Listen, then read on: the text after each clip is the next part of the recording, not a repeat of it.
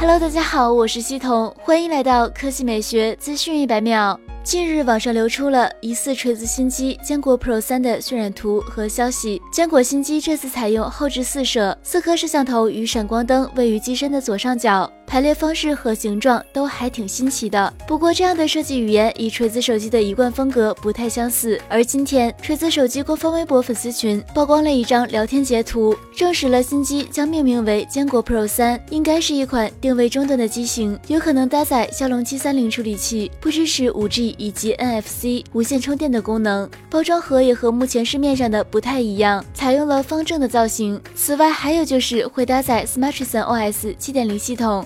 售价方面，如果有很大的惊喜，相信会有很多锤粉买单。昨天，索尼公布消息称，将在二零二零年底发布下一代游戏机 PS 五。